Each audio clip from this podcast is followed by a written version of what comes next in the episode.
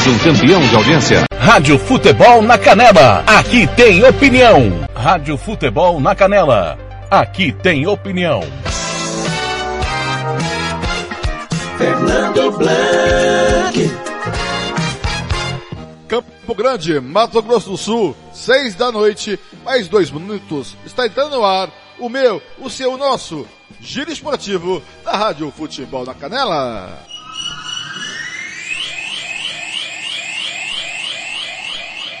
Muito bem, hoje, 4 de fevereiro de 2001, você que estava acompanhando aí o jogo do Campeonato Inglês, na segunda rodada, o Tottenham perdeu para o Chelsea de 1 a 0, Thiago Lopes de Faria contou a história do jogo. Por causa desse jogo, excepcionalmente, uma hora mais tarde hoje, o nosso giro esportivo comigo, Fernando Blanc, excepcionalmente. Hoje tem muita coisa boa, tem muita coisa boa para tá. Hoje tem clássico é, Flamengo e Vasco, tem Atlético Paranaense Internacional pelo Brasileiro. Vamos fazer Flamengo e Vasco daqui a pouquinho, 8 horas, eu conto a história do jogo.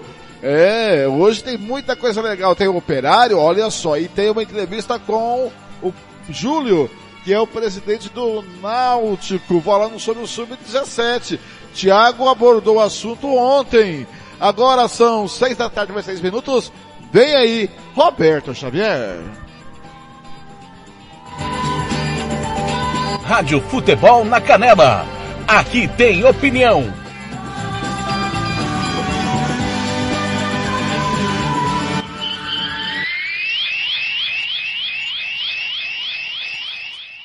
As últimas informações sobre o seu time preferido.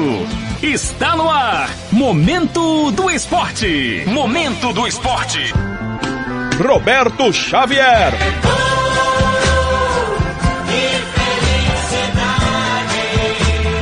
Olá, amigos. Momento do esporte desta quinta-feira, dia 4 de fevereiro de 2021.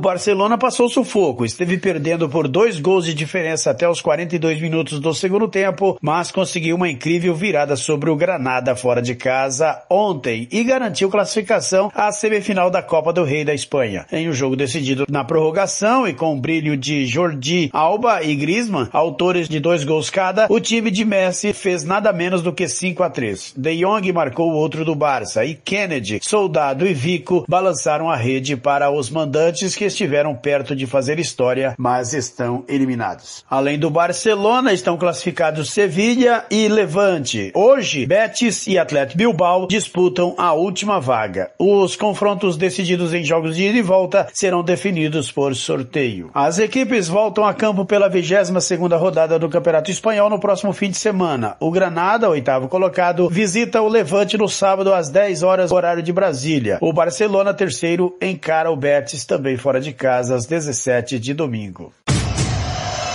Palmeiras. Mundial de Clubes, Daniela Esperon traz detalhes sobre o Palmeiras que chega ao Catar e inicia a preparação. Daniela Esperon, agência Rádio Web. Fala, Dani. O Palmeiras já está em Doha, no Catar, para a disputa do Mundial de Clubes. Cerca de 20 torcedores compareceram ao aeroporto para recepcionar os jogadores e fizeram festa quando os atletas saíram do saguão.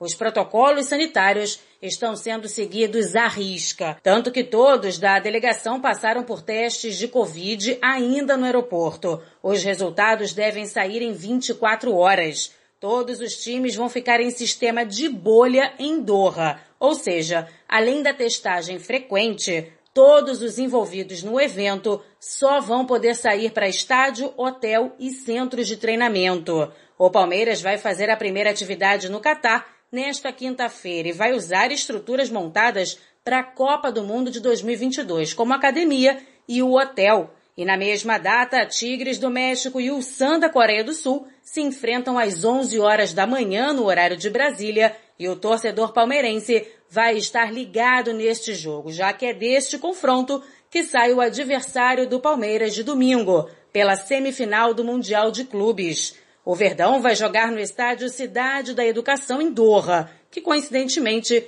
é verde e branco, fazendo com que o Palmeiras se sinta em casa. Agência Rádio Web com informações do Mundial de Clubes, Daniela Esperon. Santos! O técnico Cuca, em entrevista ontem, não garantiu permanência no Santos para a próxima temporada. Depois do empate de 3 a 3 com o Grêmio, depois do empate por 3 a 3 com o Grêmio em Porto Alegre, o treinador foi questionado se já comunicou à diretoria uma decisão sobre seu futuro e não cravou a renovação do contrato que termina no fim de fevereiro, quando também se encerra a participação do Santos no Campeonato Brasileiro. Eu tenho contrato até o dia 24, na verdade a última rodada é dia 25. Vou suar sangue cada minuto até o dia 24. Depois a gente vê o que faz, disse Cuca. O técnico também falou sobre a expulsão na final da Libertadores minutos antes de o rival abrir o placar no Maracanã. Cuca recebeu o cartão vermelho depois de disputar com o lateral direito Marcos Rocha, do Palmeiras, uma bola que havia saído pela lateral. Ele acredita que foi injustiçado com a punição. Apesar da dor pelo vice da Libertadores, Cuca viu pontos positivos no empate com o Grêmio. O principal foi a entrega dos jogadores, mesmo com um a menos no fim do segundo tempo. Com o empate em Porto Alegre, o Santos foi a 46 pontos, momentaneamente em oitavo, a sete pontos do Grêmio, que fecha o atual grupo de classificados para a Libertadores. Pode surgir, porém, mais uma vaga se o próprio Grêmio ganhar a Copa do Brasil, está na final contra o Palmeiras e ficar entre os sete primeiros do Brasileirão. RB Store. RB Store. E artigos, chuteira Society Futsal, tênis de passeio e esportes. Qualidade e preço você encontra aqui. Camisas esportivas e marcas famosas e muito mais. 67959500516. Presenteio com bom gosto. Monte Alegre, 6.315, Jardim Maracanã, Dourados. Visite-nos e compare. RB Store. RB Store. Rádio Futebol na Canela. Aqui tem opinião. Fernando Blanc. Aí o Roberto Xavier dando um geral aí no, no brasileiro, no Palmeiras. Agora são seis da tarde mais nove minutos, seis da noite, melhor dizendo, nove minutos. Campeonato Brasileiro, o Corinthians, o Corinthians ao Curitiba o placar em cima do Fortaleza, 1 a 0 tá ganhando lá no Castelão, hein? E pelo, falando, o Roberto Xavier veio falando aí do Mundial Interclubes, hoje tivemos Tigres do México 2 a 1 em cima do Yusan Hyundai, e o Aidhuail perdeu pro Al Hilal por 1 a 0. Palmeiras enfrenta domingo, o Tigres do México vai ser pauleiro. Você vai participando pelos nossos canais, vai pelo site futebolnacanela.com.br, também pelo Facebook da Rádio FNC na Canela e também pelo WhatsApp do Tiago Lopes de Faria. O WhatsApp é esse aí, ó. Você vai passar mensagem no 98452-6096, 98452-6096, DDD 67. Hoje, excepcionalmente, começou às seis da tarde o giro esportivo, Tivemos aí a rodada da 22 segunda rodada do inglês. Tottenham perdeu para o Chelsea por 1 a 0. O Thiago Lopes Faria contou a história do jogo. Logo mais às 8 da noite, eu venho com as emoções de Flamengo e Internacional e o Thiago de Flamengo e, Vasco e o Thiago de Atlético Paranaense Internacional é, no momento que sai o gol na Copa do na Copa Verde.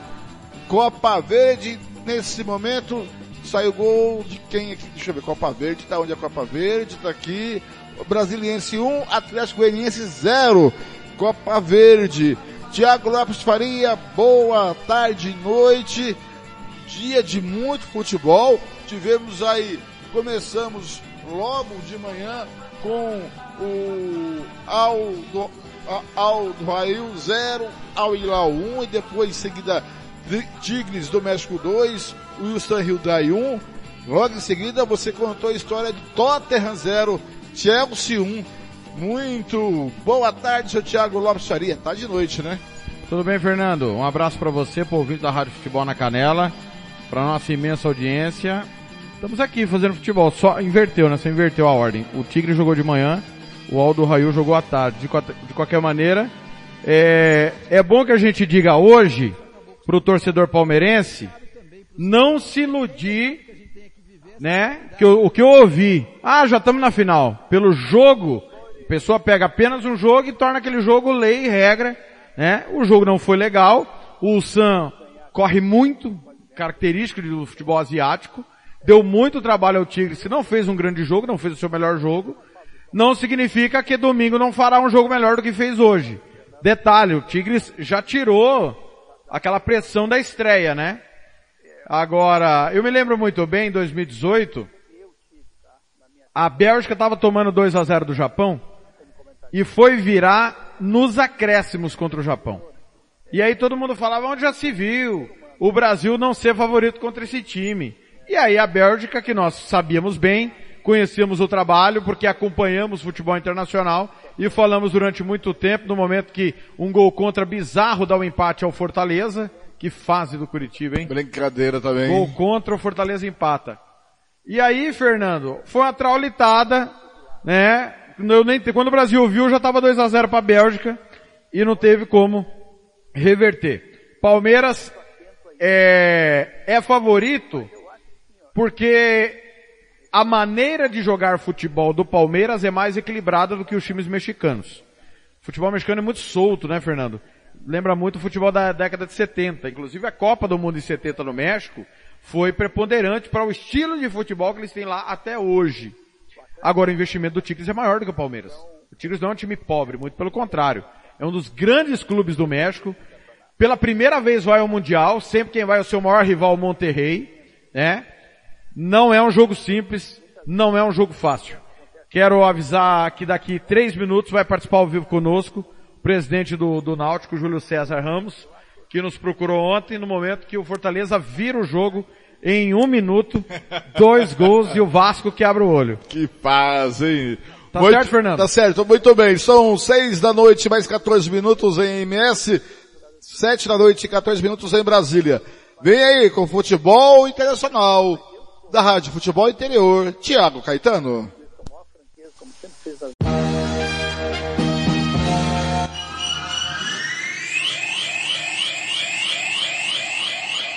Olá, ouvinte de Futebol da Canela, pessoal que acompanha o Giro Esportivo. E agora voltando para falar do Liverpool. O Liverpool perdeu mais uma jogando em Anfield, perdeu para o Brighton 1x0, gol de O Sancho. Mas o problema é que o Liverpool não vem jogando bem, né? A segunda derrota do Liverpool em um espaço curto, né? Jogando em casa, ela tinha perdido para o Banner, agora perdeu para o Brighton 1 a 0. Liverpool com muita dificuldade de infiltração, muita dificuldade de penetração na área adversária, com extrema dificuldade em construir jogadas e o time perdeu demais em volume de jogo, intensidade. É verdade que os oito desfalques importantes, né, que, é, que o Liverpool tem, é, acaba acarretando nesse desempenho, né? A zaga, Joe Gomes, é, o Van Dijk, temos também o Matip que machucou, quem tá de fora, Diogo Jota, são tantos jogadores, Mané também não pôde jogar, o Alisson, goleiro, também não pôde jogar, apesar do goleiro Kelly ter feito um grande jogo, ter feito pelo menos duas boas defesas, mas é jogadores muito abaixo, né?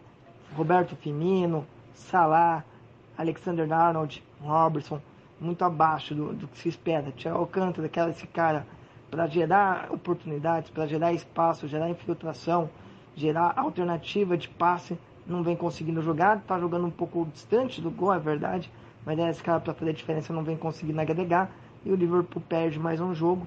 Liverpool que vê a distância para o líder Manchester City só aumentar. O Liverpool tem um jogo a mais e no final de semana a equipe dos Reds tem nada mais nada menos que a equipe do Manchester City, jogo que acontece no domingo, grande partida que vale, vale a pena acompanhar. Mas o Liverpool do Klopp é irreconhecível, um time que você assiste e, e chega a dar sono, né? No jogo contra o Brighton, muita posse de bola, mas nenhuma finalização no, gol do, no, no alvo do gol da equipe do Brighton. Então é muito pouco para o Sets, é muito pouco para o Liverpool, atual campeão da Premier League. O, o time que vem nos últimos anos é, sendo tão competitivo, tão intenso, nesse momento sente demais. Volto a repetir, é claro que tem os desfalques, mas não, se, não justifica essa queda de rendimento da equipe do Liverpool. Jurgen Klopp vai ter muito trabalho para fazer esse Liverpool voltar a ser aquele Liverpool que a gente acostumou. É, o elenco curto do Liverpool passa também pela, passa também pela culpa do Klopp, né? O Klopp que é um treinador que não gosta de um elenco tão longo, tão comprido, né? É, é um, prefere um elenco mais compacto, com jogadores com bastante versatilidade, mas nesse momento a equipe do Zé sente demais a falta de peças importantes. É, se tem uma notícia boa é que o Diogo Jota está começando a transição é, física para poder voltar a treinar. Quem sabe para logo estar tá de volta aí para ajudar essa equipe do Liverpool. Beleza, Tiagão? Essas foram as informações do Liverpool na Premier League para o Futebol na Canela. Rádio Futebol na Canela. Aqui tem opinião. Fernando Blanc. Exato, Thiago Caetano, nosso amigo lá de Campinas, Rádio Futebol Interior. Marcelo da Silva, nosso comentarista na escuta. Tá bom, Marcelo? Você, você apurou, Marcelo, aquilo que eu pedi para você apurar? Conta para nós.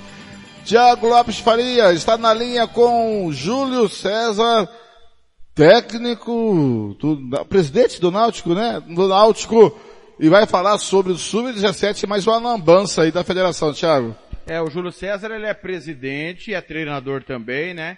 Inclusive na pandemia ele fez trabalhos é, especiais com a garotada. Júlio, boa tarde, é um prazer recebê-lo pela primeira vez aqui na Rádio Futebol na Canela. Tudo bem aí? Tudo bem, boa tarde aos ouvintes, boa tarde Thiago, Fernando, Marcelo. É, obrigado pela, por, pelo espaço para poder falar de, de base, que é muito importante. Eu acho que vai ser um papo muito, mas muito importantíssimo, que a gente pode dar um passo aí que a gente não tinha dado ainda. Ô Júlio, você nos procurou ontem para reclamar de uma posição da Federação de Futebol do Mato Grosso do Sul que não teria deixado o Náutico jogar a competição sub-17. Ô, ô Júlio, qual foi a alegação da entidade? Eu vou, eu vou iniciar, eu vou começar do começo para poder ficar mais fácil para todos entenderem, é porque tem, tem bastante pessoas é, escutando e pessoas importantes que, que nos ajudaram dentro desse planejamento. É, em 2000, isso começou em 2019, quando eu entrei com ofício na federação que não iria disputar a categoria sub-17, porque o meu foco era na categoria sub-15, porque eu tinha um planejamento de 6 a 8 anos com esses meninos para poder formar ou até conseguir colocá-los em clubes. E aí em 2000, 2020 veio a pandemia, a gente não pôde jogar a competição, não teve, né, na verdade. E surgiu a oportunidade de a, da CBF fazer uma seletiva para poder a, ter a vaga da Copa do Brasil, que é a cereja do, do bolo de quem trabalha com base, de estar numa competição nacional.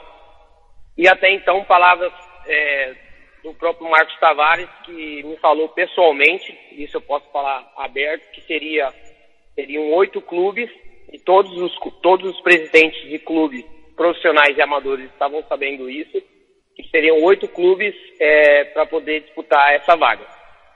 Até então, é, eu tive um último contato com ele no curso de cadastramento da CBF.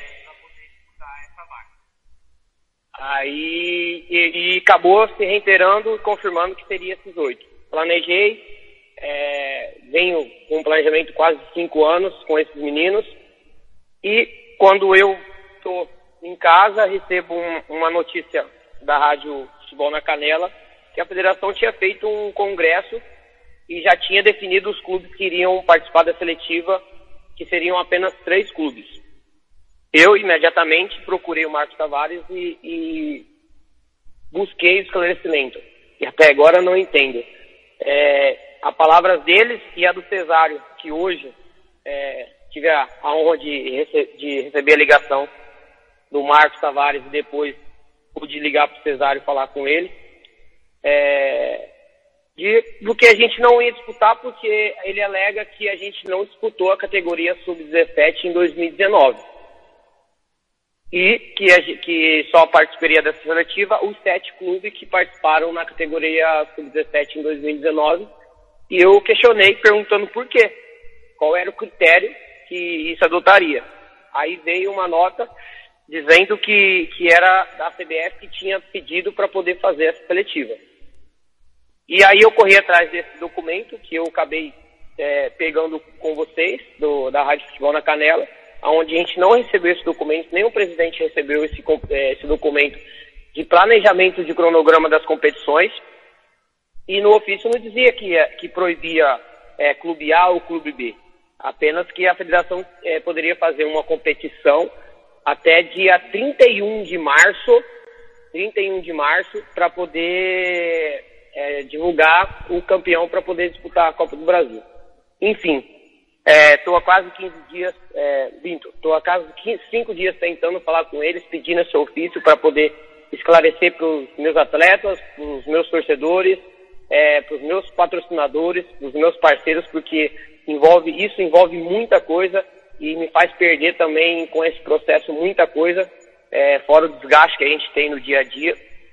Então a gente foi surpreendido de não, a gente não vai participar. E aí veio das palavras do Marcos e do próprio Cesário que a gente não iria participar porque a gente não disputou o Sub-17 em 2019. Então eu procurei saber, procurei estudar um pouco, porque isso não é uma área minha, é uma área nova minha, é, meu foco é outro, mas enfim, estou presidente é, do Náutico, então eu tenho que zelar pelo meu clube. Busquei meus direitos, procurei saber, e depois que você divulgou que eu tinha procurado saber os meus direitos num vídeo que você publicou na, no seu site, quando foi hoje, foi uma loucura, meu celular ligando, recebendo ligação, só querendo saber por que, que eu denunciei a federação.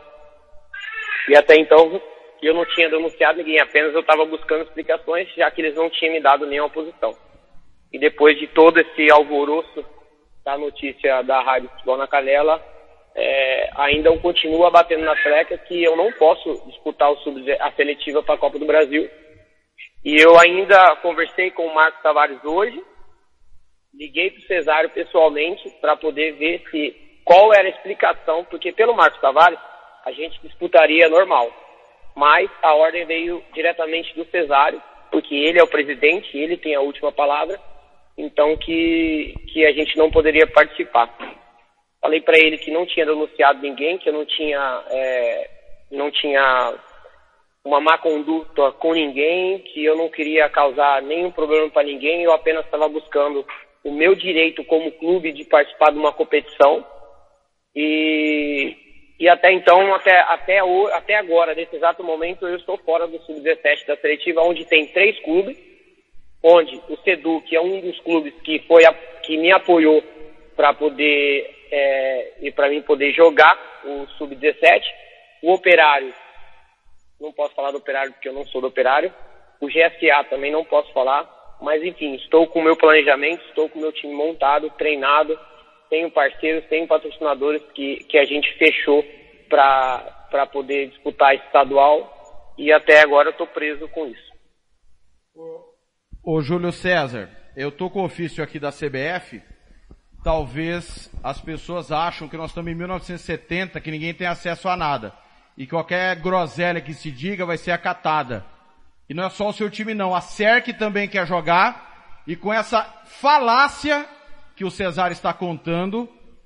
O presidente da SERC pediu o mesmo documento, eu estou com o site da federação aberto, não tem nada.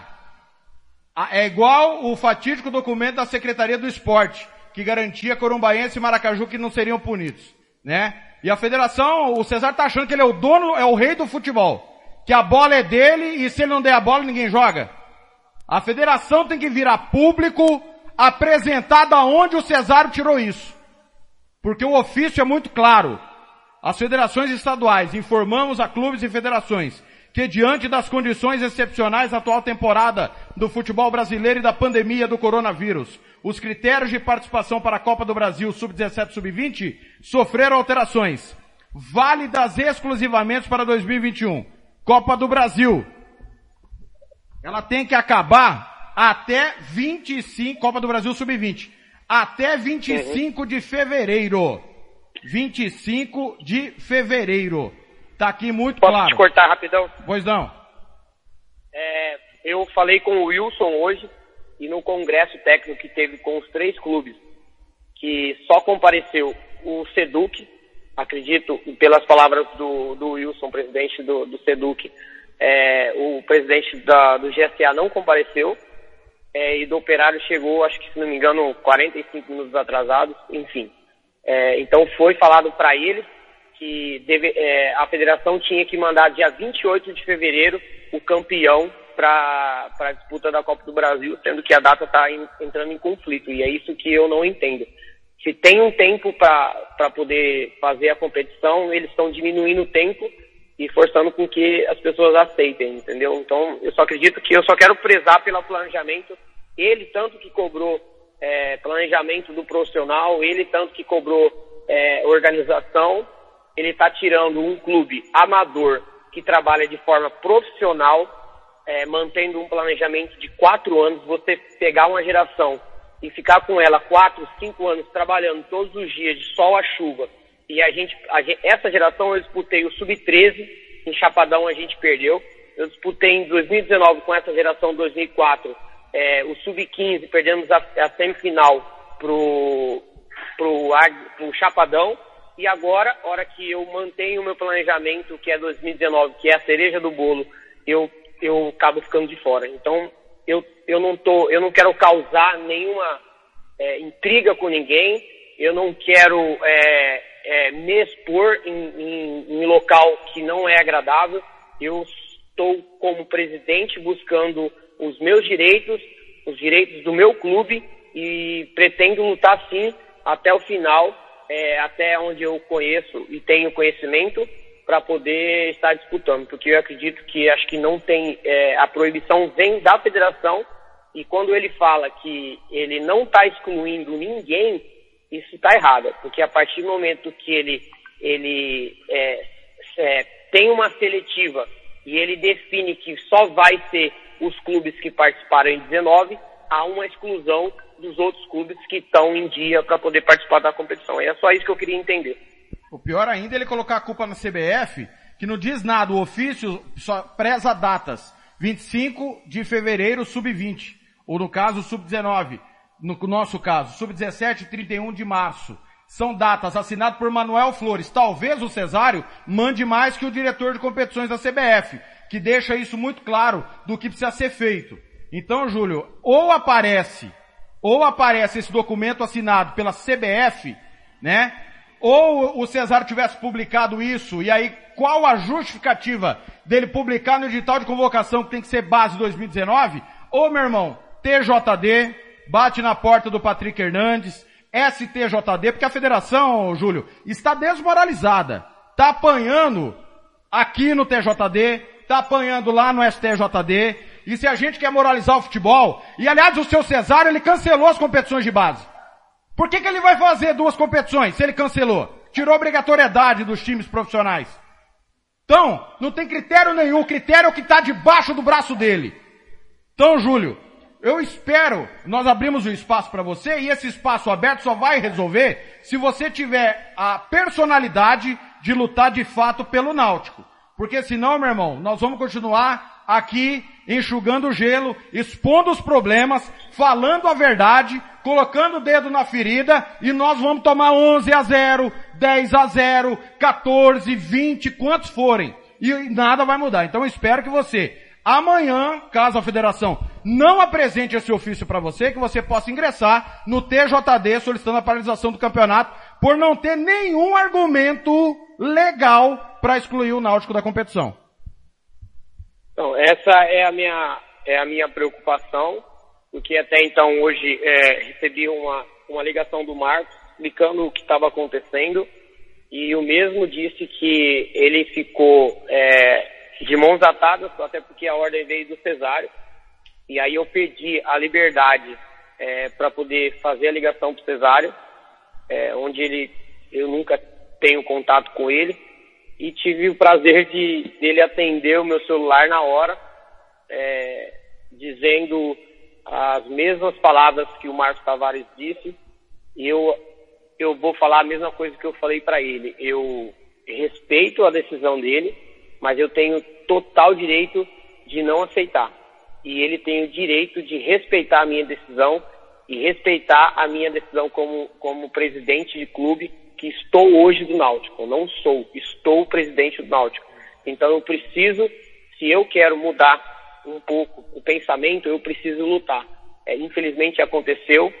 É, fico muito triste porque nas edições que a gente participou da maioria do sub-17, toda vez que a gente montava a tabela, passava dois dias, três dias, incluía outros clubes para poder participar e tinha que remexer na tabela de novo. Eu acho que você é mais ciente disso do que eu.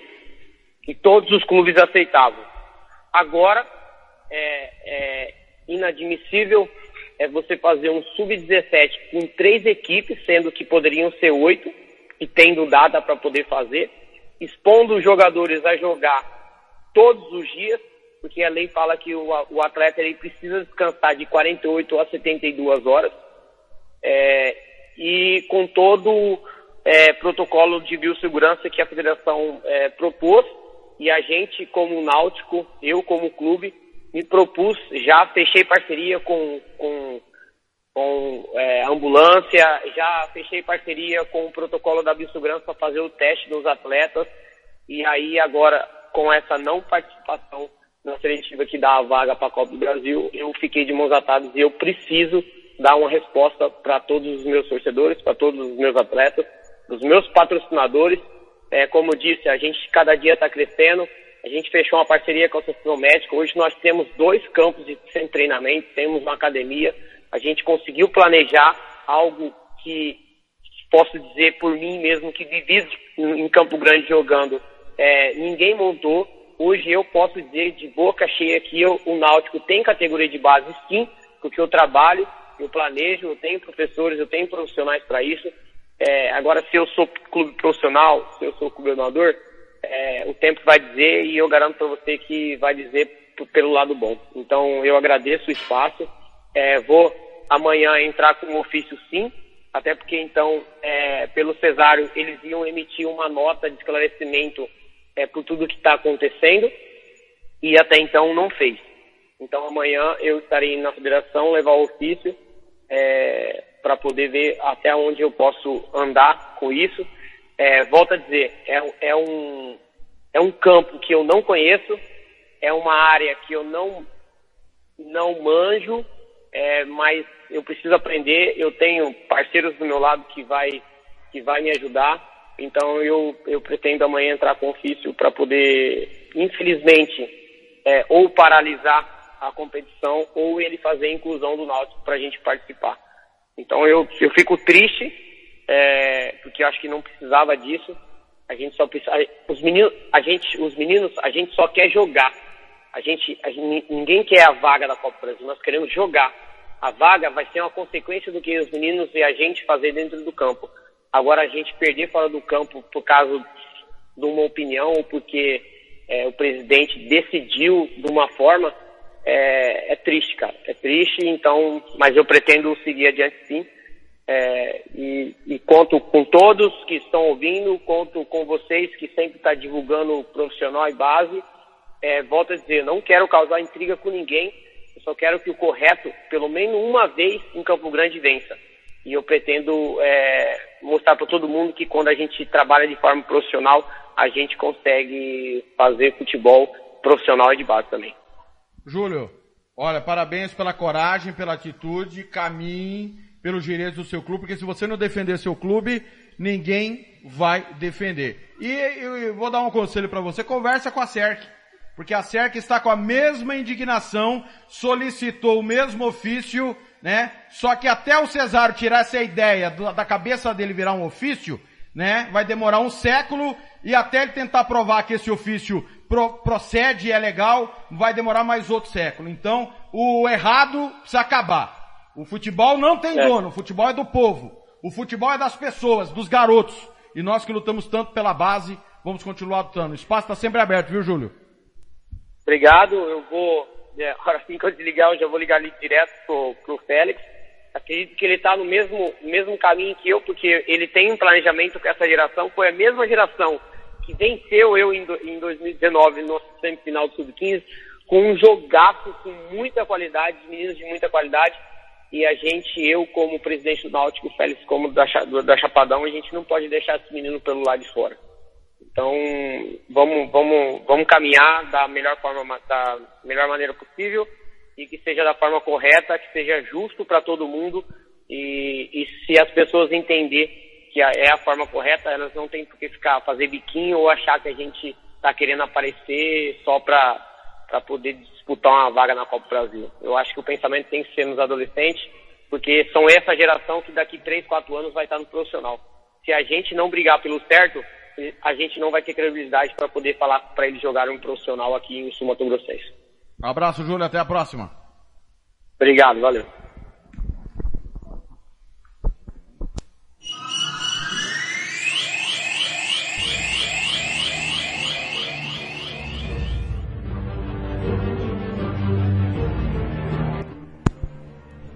Seis da tarde, mais 37 minutos em Campo Grande. Em 2007, mais precisamente, em 14 de novembro de 2007, eu escrevi um artigo. E o artigo tem esse título: Francisco Cesário, um ditadorzinho energúmeno nós estamos em 2021. Parece que nada mudou. Vou ler dois parágrafos que eu escrevi em 2007, 14 de novembro de 2007, aonde discutia o arbitral para o campeonato 2008. O que se viu no último sábado, dia 10 de novembro, no arbitral da Federação de Futebol de Mato Grosso do Sul, na sede da mesma foi uma vergonha. Os clubes reunidos para discutir o campeonato estadual de 2008, junto com o presidente da entidade, Sr. Francisco Cesário, mal começou a reunião e ele terminou. Durou aproximadamente 20 minutos. O presidente dessa entidade, de sua prepotência, arrogância e de um autoritarismo bestial, lembrando os anos de chumbo de ditaduras que fomos submetidos, impôs aos presentes deste arbitral que o campeonato estadual de futebol de 2008 teria 18 clubes.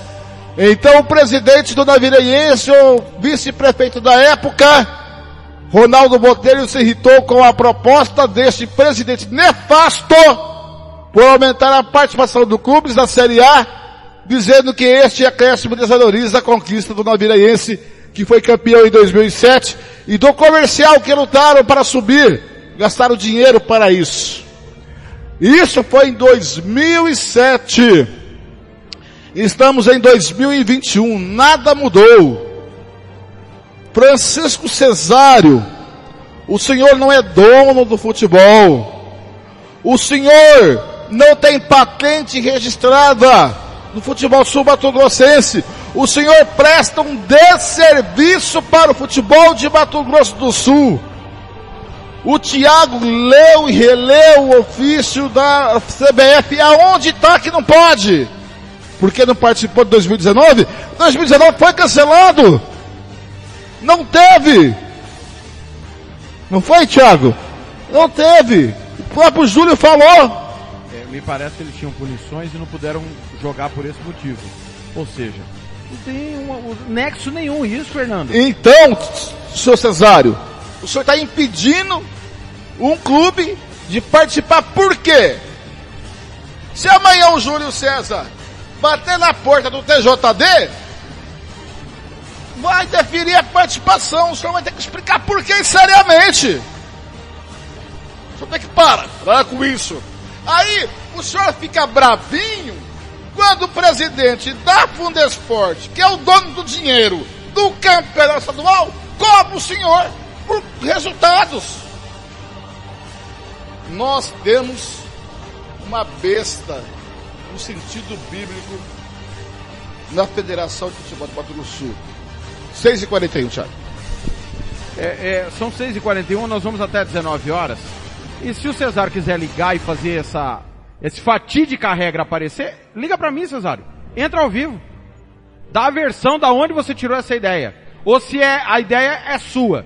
Se é uma ditadura. Mas entra para debater comigo. Entra com argumento. Se for para você entrar a meia sola, nem liga. porque senão você vai passar vergonha no ar.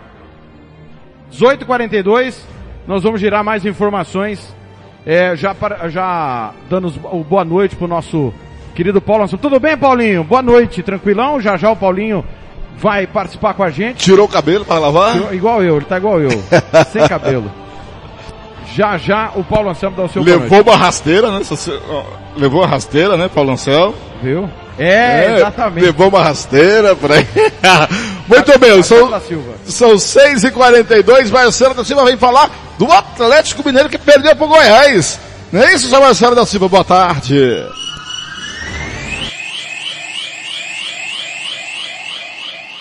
Olá, Tiago. Olá, você ouvinte da Rádio Futebol na Canela. Estamos aqui no programa Giro Esportivo para falarmos do jogo que aconteceu nesta noite de quarta-feira, valendo aí pela 34ª rodada do Campeonato Brasileiro. O jogo que envolveu as equipes do Goiás e Atlético Mineiro. As duas equipes vieram para este jogo com é, pretensões diferentes o Goiás, que, tá, que hoje ocupa a 18ª é, colocação na, na, competição, tenta de alguma forma né, é, sair da zona de rebaixamento, ganhar um gás aí na competição para ver se consegue permanecer na Série A. Já o Atlético Mineiro, é, até a noite, nessa noite vinha na terceira colocação e tinha grande possibilidade de passar o segundo colocado, o Flamengo, e assumir a vice-liderança, pelo menos dormir na vice-liderança, uma vez que o Flamengo deve jogar na noite de quinta-feira. É, o, o, Atlético Mineiro iniciou bem até os, os minutos iniciais da partida, mas é, não conseguiu ser eficiente nas suas é, finalizações, errando ali muito a última bola. O Goiás é, chegou ao seu gol através do atacante índio, estreante da noite, que marcou aí o seu primeiro gol como profissional. O Atlético Mineiro voltou ao segundo tempo é, da mesma forma, bem, bem com bastante posse de bola, criando inúmeras oportunidades. É, até chegou aí ter duas bolas na trave, mas não conseguiu é, reverter e saiu dessa noite, da noite de, de quarta-feira com a derrota. Ah, os próximos compromissos das duas equipes, né, já pela 35ª rodada, o Goiás viaja até Salvador e irá enfrentar o Bahia é, na Fonte Nova. O Atlético Mineiro, por sua vez, encara o Fluminense no Maracanã, mas é, apenas na outra quarta-feira. O Goiás no sábado e o Atlético somente na próxima, na outra quarta-feira. Marcelo da Silva para o programa Giro Esportivo. Daqui a pouquinho. Rádio Futebol na Canela. Aqui tem opinião. Fernando Blanc. Aí o Marcelo da Silva, são seis da tarde, da noite, melhor dizendo, já escureceu em Campo Grande, em 45 minutos, 15 para 7, é meia hora de programa, é só para inglês ver. Tiago Lopes Faria, o Atlético Mineiro, com todo o perdão da palavra, como diz o Chico da Tiana, ontem, peidou da farofa. Não pode o time que está brigando pelo título tropeçar contra tantos adversários que lutam contra o rebaixamento, como é o Atlético Mineiro. Perdeu do Vasco, perdeu do Bahia, perdeu do Goiás, é, empatou com, com o Ceará. É que o Ceará tá bem. É, se eu não estou enganado, com Fortaleza empatou com o Esporte, empatou com o Esporte. Então, foram 10, por aí, 10 pontos perdidos contra times que estão lutando contra a degola. Não dá para aceitar, né? O trabalho do São Paulo não é bom, principalmente o parâmetro em relação ao ano anterior, que foi no Santos. Não é por isso que vai trocar, embora o Olympique de Marseille tenha sondado tanto ele quanto o Abel Ferreira. Mas o, o Atlético, para mim, saiu da, da briga pelo título. Daqui a pouquinho tem notícias do Operário Futebol Clube. Hoje o presidente do Conselho Deliberativo, Osnei Duarte, deu entrevista a um canal de televisão aqui, a TV Educativa. Daqui a pouco tem notícias sobre o Operário. Quem chega agora às seis da noite, mais 46 minutos, é o Ivair Alves falando do jogo que ele vai comentar daqui a pouco, da sua expectativa para Flamengo e Vasco. Boa noite, Ivair.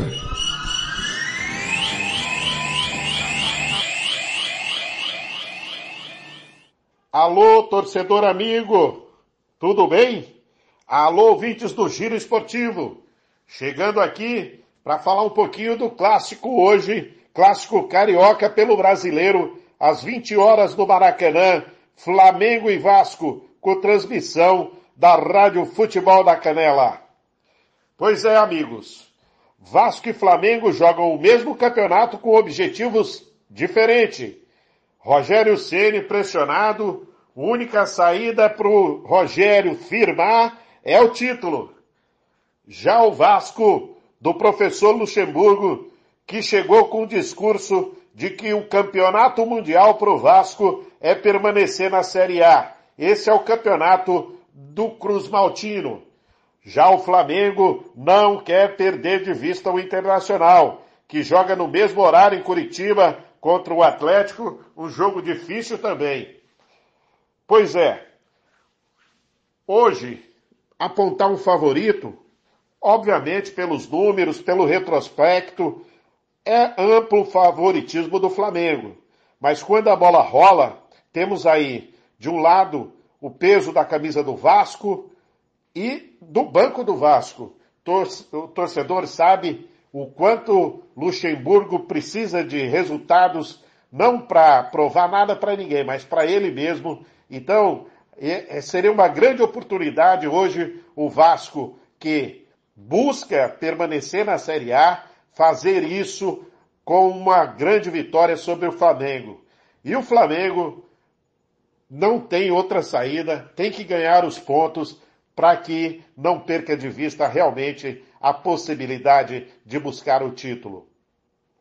Sabemos da, da grande diferença entre Flamengo e Vasco no quesito de investimento, mas isso fica do lado de fora do campo.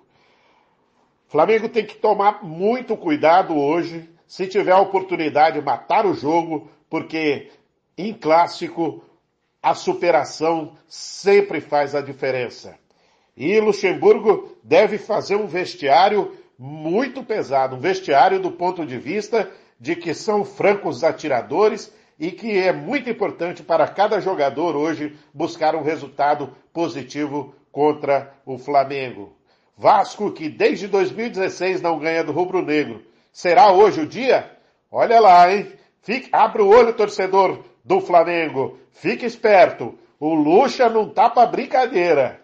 É isso aí, torcedor amigo. Aguardar a bola rolar e que esperar um grande jogo no Maracanã com transmissão de toda a equipe de Tiago Lopes de Faria do Futebol da Canela. A partir das 20 horas estaremos lá para conferir jogão de bola clássico carioca no Brasileiro. Forte abraço, torcedor. Até logo mais. Rádio Futebol na Canela. Aqui tem opinião. Fernando Blanc. O Alves falou sobre Flamengo e Vasco e o comentarista Marcelo da Silva também dá a sua opinião sobre esse jogo que daqui a pouquinho eu narro, o Alves comenta, o Paulinho reporta e o Thiago vai ficar ligado no Atlético Paranaense Internacional.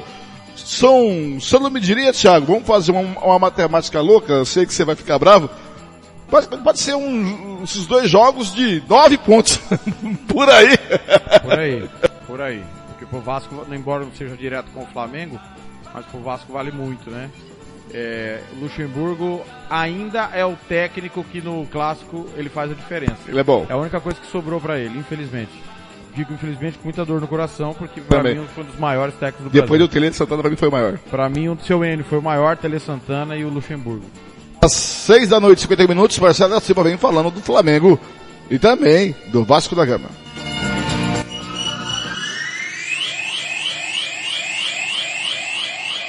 Olá, Tiago Lopes de Faria. Olá, você, ouvinte da Rádio Futebol na Canela. Estou retornando aqui agora para falar desta vez dos confrontos desta quinta-feira à noite. Teremos em campo nada mais, nada menos do que o líder internacional e o vice-líder Flamengo. O Flamengo estará enfrentando o Vasco da Gama numa partida que acreditamos que ser muito difícil, até porque tem uma grande rivalidade é, é, entre as duas equipes. O Flamengo que vem buscar é, na noite desta quinta-feira diminuir a sua vantagem para o Internacional uma vez que terá o, terá o confronto lá na frente e quanto mais essa, essa diferença for diminuída, o Flamengo tem grande probabilidade de, se ganhar o jogo, nesse confronto, passar lá na frente o, a equipe do Internacional. Já o Internacional enfrentará na, na, no campo, na Arena da Baixada, o Atlético Paranaense. O Inter que vem aí numa sequência muito boa aí de vitórias, né? O Inter que eh, encaixou seu jogo, que, que vem aí com o Abel Braga, com, com uma proposta de jogo bem objetiva, uma proposta de jogo bem simples, mas objetiva, eh, jogando de forma eh, bem eficiente. É, vamos aguardar, né, que vai ter, qual vai ser o desenrolar desta rodada, para podermos é, saber como é que vai ser aí a sequência da competição. Marcelo da Silva para o programa Giro Esportivo. Rádio Futebol na Canela. Aqui tem opinião. Fernando Blanc. Daí Marcelo da Silva, também o Alves falando desse jogo, também um pouco do Inter. São seis da noite, vai ser 53 minutos. O repórter do jogo dessa noite entre Vasco e Flamengo é Paulo Anselmo, Paulinho do controle. Paulo Anselmo, muito boa noite. Expectativa para esse jogo, Paulinho. Algumas informações aí de prima que você possa trazer já nesse pré-jogo. Faltando aí quase uma hora para o jogo, uma hora e sete minutos. Boa noite, Paulinho, seja bem-vindo. Boa noite, Blank. Boa noite, amigos do Futebol na Canela, Giro Esportivo, rodada do brasileiro aí que pode representar muito. O, um campeonato que, desde o seu começo, foi um perde-ganha. Começou com o Vasco com a liderança maiúscula, depois o Vasco sucumbiu, o Vasco caiu de produção vertiginosamente. O trabalho lá do Ramon, né, é, com boa pontuação, mas aí foi ceifado o seu trabalho precocemente. O Atlético Mineiro vem oscilando, o trabalho do São Paulo bastante questionado. Foram contratados 12, 13 jogadores e esse time não surtiu efeito. O São Paulo aí da segunda temporada, eu acho que é hora de rever aí esse trabalho que nós mesmos da imprensa enfatizava, dava muito é, muito valor ao trabalho do São Paulo e até agora bateu sempre nas beiradas e não concretizou-se nada. O Atlético perdeu ontem e praticamente vai ficando aleijado, aleijado aí do título, né? E hoje, Flamengo e Vasco, o Flamengo, é, com, os jogadores começaram a, a desempenhar o seu papel, Gabigol em bom, em ótima fase, fazendo gol, fazendo assistências, Everton Ribeiro se encontrando, enfim, o Flamengo é, nessa reta final aí vem com tudo e jogo decisivo. O Vasco, 37 pontos, 14 colocação, é, também vem com tudo aí para se livrar do rebaixamento, não está livre ainda, está correndo muito risco. Enfim, é um clássico que promete, né? Sem falar aí na vitória, na boa vitória do Corinthians ontem, que é, precisava do resultado, não jogou lá essas coisas, mas o suficiente para bater o Ceará. O Ceará que hoje é uma carne de pescoço, Blanco. Então, Paulo... o resumo da ópera é assim, faltam quatro rodadas, eu reputo aí, e destacar também a bela performance do Fluminense, que vem aí, é, saiu, saiu lá o, o técnico, agora me fugiu o nome, é, saiu o Helma, e o Marcão pegou esse time, teve algumas oscilações, mas agora encaixou e hoje estaria é, ali na zona da Libertadores, um bom trabalho, revelando bons jogadores. Então, o resumo da ópera basicamente seria essa, o, o Tem alguma pergunta mais? É, Paulo, mudando de pau para cavaco, como diz o outro, o senhor que é o homem das tiradas aqui da nossa equipe, o senhor diria, se tratando de 2009, tá? Que o São Paulo palmeirou? O São Paulo palmeirou, só que o São Paulo, é, eu acompanhei muitas vitórias do São Paulo, eu sempre bati na tecla. O São Paulo era um rosto triste por detrás da maquiagem. Ou seja, um time que ganhava esporadicamente, mas em momento algum foi, foi envolvente. O São Paulo ganhou não, alguns não, jogos. Calma, calma. Como é que é, meu repórter? Brenner, era um rosto triste. O do Brenner. Não, por favor. Ah, não. Veja, no, veja na censura. Eu não posso ficar repetindo, né? Não posso ficar repetindo. Você, quem viu, viu. Quem ouviu, ouviu. Quem não ouviu, né? Ouve lá depois. Mas então o São Paulo, é, a meu ver, vinha nessas, né? Teve um começo de campeonato não muito bom, depois deu uma engrenada, ganhou muitos jogos ali, num momento de rara felicidade do Luciano, do Brenner, enfim, né? Aí o, começou a faltar, o estoque começou, é, a dispensa começou a ficar vazia. E aí os gols começaram a deix, de existir, o São Paulo começou a degringolar e agora eu acredito aí que é, o Inter muito redondinho e Flamengo é que vão brigar por esse título. Tem o jogo ainda de seis pontos, né? Na antepenúltima rodada, se não me falha a memória, Flamengo e Inter. É, penúltima. E essa rodada de hoje, ela tem uma importância bastante significativa, porque o Inter joga com o Atlético Paranaense, né? Se vencer, de repente o Flamengo tropeça dentro do Vasco. Aí o Inter dá um passo largo aí, diga-se de passagem, merecidamente. O Inter que não ganha título desde 1979. Um brasileirão, né? 41 anos. Falta 3 minutinhos para 7 da noite em MS em Campo Grande. Agora tem as informações do mais querido do Mato Grosso do Sul para encerrar o nosso giro esportivo.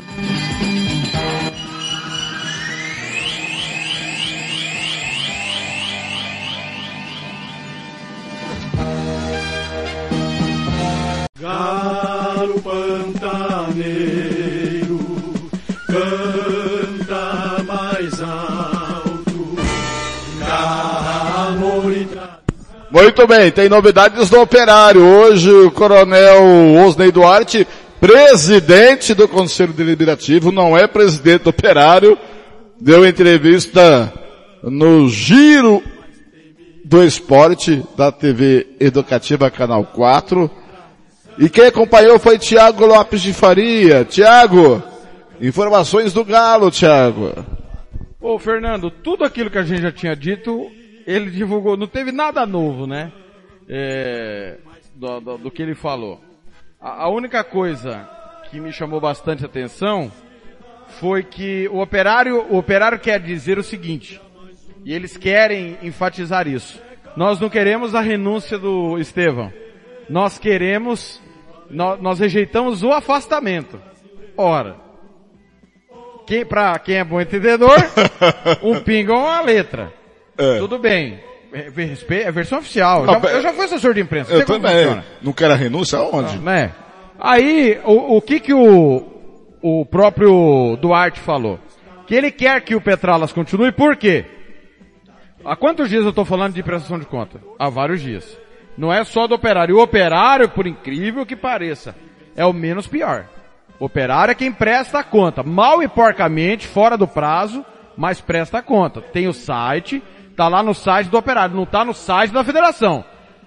Por exemplo, eu cobrei todos os clubes, a SERC falou que encaminhou para a federação e a federação não publicou. Porém, é obrigado a ter no site de cada clube. É a lei, não sou eu que peço. É a lei que manda, lei Pelé. Lei Pelé é muito clara quanto a isso que, que o Asnei falou? Não, o, o Petras tem que ficar aí para resolver, terminar de resolver a questão do clube, prestação de conta, a negociação. Por quê? O que, que a prestação de conta tem a ver com a negociação? A, a Delta só vai fechar com o operário se o operário tiver todas as certidões. Qual que é a certidão que falta? A da prestação de contas. É por conta da prestação de contas que o governo do estado não repassa o dinheiro direto para o operário, mesmo o operário tendo as outras certidões que a lei exige. Então o que, que o Osney falou? Galera, é o seguinte, eu não vou pegar essa bucha e o Petralha que continuar, por quê? Porque se ele for embora, deixar a prestação de contas para eu fazer e depois der zebra com a, a Delta, vai cair nas minhas costas que eu não consegui fechar a parceria, é, o patrocínio da Delta. Isso para mim é muito claro. Pode ter outra leitura que isso que o Osney disse hoje. O movimento daquela fatídica reunião, que começou duas horas da tarde e terminou cinco e meia da tarde, que o Conselho Deliberativo indeferiu o afastamento do Petralas, é, dá a interpretar que foi um movimento para forçar a renúncia do Estevão Petralas. Por que eu digo isso? Se o Estevão cede à pressão, e renuncia, o coronel Duarte assumiria o operário e daria, faria a prestação de contas, encaminharia a negociação sem a sombra do Estevão. Poderia ser essa leitura.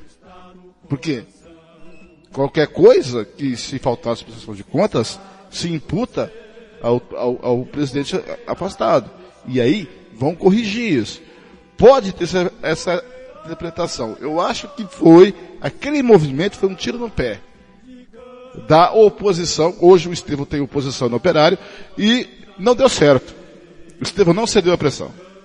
E, e para mim, a, entrevista do Duarte a nós, está inclusive disponível no nosso canal no YouTube, ele se mostrou pronto, preparadíssimo para pegar o cargo e tocar em frente. Então concordo com a sua opinião também. Mas a versão que eles divulgam, divulgaram, né, através do, do, do Osnei Duarte, a, a TV educativa, é que realmente eles não querem se envolver, né, deixar rabo para trás e levantar a moral do Petralas como se o Petralas fosse o salvador da pátria. Na verdade, ele não é o salvador da pátria. A questão é que ninguém quer ser culpado de algo não dar certo. O Nelson renunciou e o Petralas, a informação que a gente tem, é que vai tentar dar um jeito dele retornar. Não sei como. Resumindo a história, é uma sucessão de lambanças, uma sucessão de equívocos, né, precipitações, falas em horários indevidos e uma crise que foi fomentada sem necessidade. Se todo mundo faz o que deve fazer, a coisa já tinha resolvido. Segunda-feira deve ter um novo treinador. A, a, o Osney falou que nesta tarde teria uma reunião para definir. O Petralas oficialmente ia responder o que, que ele faria. Se ele seria irredutível e não continuaria, ou se ele continuaria. Para mim vai continuar. É um jogo de cena isso daí. E infelizmente, é, a gente está divulgando coisas inúteis. Infelizmente. A coisa mais útil que nós informamos é a seguinte. Tem uma empresa que quer bancar o operário. Essa empresa estava negociando com o operário desde o campeonato estadual quando retornou. Quando eles viram o tipo de gente que toma conta do futebol, eles recuaram e falaram, com esse tipo de gente, eu não vou pôr meu dinheiro. Gente que erra número de cartão amarelo. É, esse povo eu não quero. Então, a hora que vocês resolverem aí, a gente dá prosseguimento. E vamos ver se realmente vai dar prosseguimento ou não. Infelizmente, tudo, o, o melhor da história, Fernando, é que nós temos um, uma empresa que quer bancar, que quer apostar. Mas é aquilo que eu falo, os abnegados, há quantos anos eu falo pra você que os abnegados estão matando futebol? E esse negócio que o Petralas tirou, parabéns, tirou da Série B, é verdade. Tirou da fila, é verdade. Levou pra Copa do Brasil, é verdade. Abriu o clube, é verdade. Abriu o clube, é verdade. Mas da hora dele fazer o gol, que ele conseguiu um grande patrocínio, por culpa, desculpa o que eu vou falar, por culpa de prato e colher da casa dele, ele perdeu de fazer o golaço. Que ele levou coisas de casa para dentro do clube. E aí, criou esse climão todo. Esperamos cenas dos próximos capítulos. Eu, eu por mim, tá? Você é o coordenador e todo mundo é ali para falar o que quiser. Mas eu só falo de Petralas fora do operário o dia que realmente ele publicar a renúncia, for confirmado em cartório, publicado diário oficial, porque caso contrário, para mim é uma novela da pior qualidade. E nós vem falando há quanto tempo que ele não vai renunciar. E outra coisa, se o Petralas faz o que devia fazer, ter demitido o Glauber Caldas como todo mundo queria, do operário, ele não estaria passando por isso. Hoje estaria cheio de glórias. Mesmo o operário caindo, é, não classificando. Muito bem, são sete horas e cinco minutos. O giro esportivo volta ao horário normal amanhã, às cinco da tarde, às 17 horas, como queira. É porque hoje tivemos que transmitir o campeonato inglês, tá com o Thiago Lopes de Faria. Eu volto às sete e meia da noite, com abre o jogo para o, na verdade quem vai voltar às sete da noite é o Paulo Anselmo, com abre o jogo para o Flamengo e Vasco pela 34 rodada do Brasileiro. Eu, Alves, Thiago de Faria, vai acompanhar o Atlético Paranaense Internacional. O Fortaleza vai vencendo de virada o Curitiba por 2 a 1 29 do segundo tempo. Muito obrigado pela sua, muito obrigado pela sua participação, pelo seu carinho, pela sua audiência. A gente se vê por aí, amigo torcedor, nos caminhos do esporte. Até daqui a pouco.